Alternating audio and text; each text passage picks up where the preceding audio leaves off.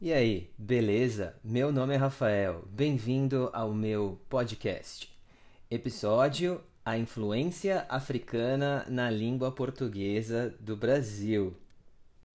Para que você tenha um excelente aprendizado, eu recomendo que você acompanhe o podcast junto com a transcrição. Bora lá?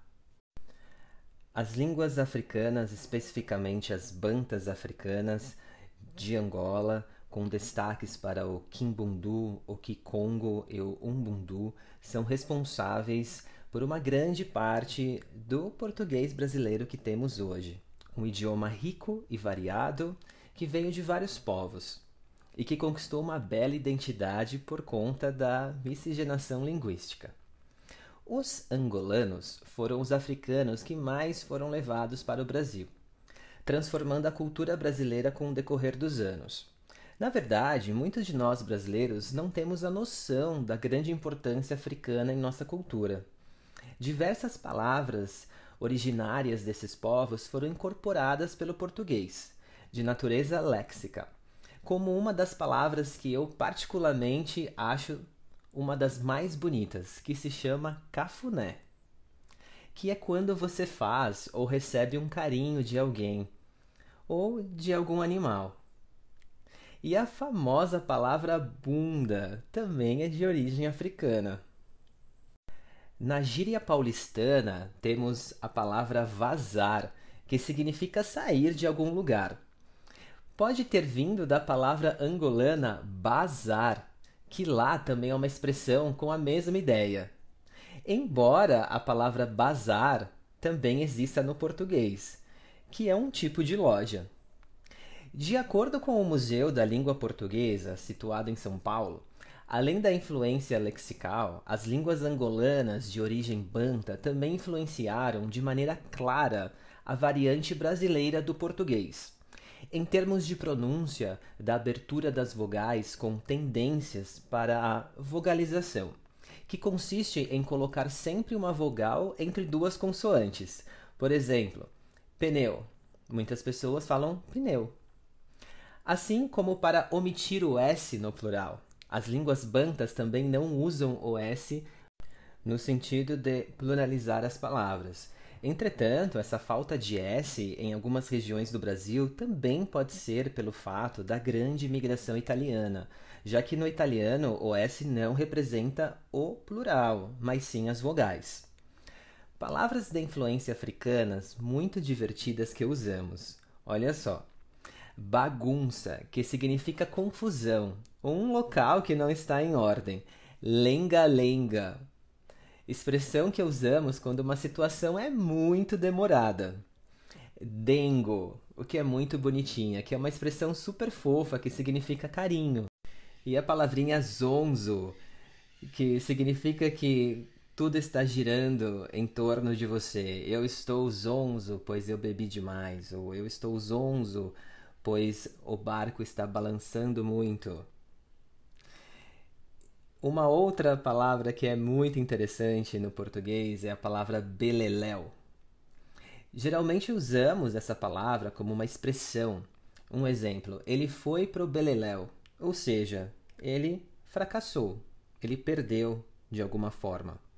E na língua de origem, beleléu é um tipo de cemitério.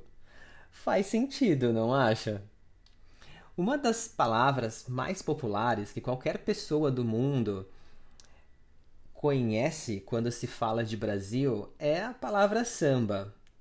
O nosso fenomenal ritmo musical vem de origem africana que significa um ato de oração.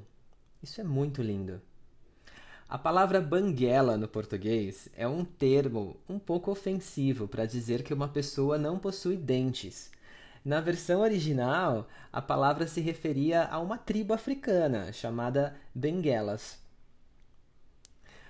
Os ditongos ei e ou, por influência africana, reduziram-se na língua popular do Brasil.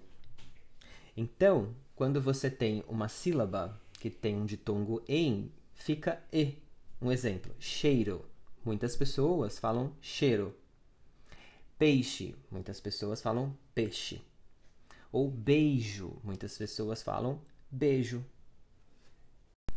A linguagem infantil também tem palavras africanas e palavras super utilizadas pelas crianças, principalmente bem novinhas, como a palavra caca ou cocô, que é quando você vai ao banheiro fazer o número 2, e a palavra pipi, que é quando você vai fazer o número 1 um, e também para identificar o órgão sexual masculino para crianças. Bumbum que vem da palavra bunda, que nós já comentamos aqui, que é de origem africana. E a palavrinha neném, que significa bebê, um bebezinho, um neném. Também é utilizado de uma forma carinhosa quando você tem um parceiro ou uma parceira. Você pode falar amor, bebê, neném, momô, mozão. Mas a de descendência africana é neném. Estima-se que 5 milhões de africanos foram trazidos para as terras tupiniquins à força. Os africanos escravizados pelos portugueses trouxeram consigo suas culturas, religiões, culinárias e principalmente idiomas. As riquezas da África ainda são mantidas no Brasil.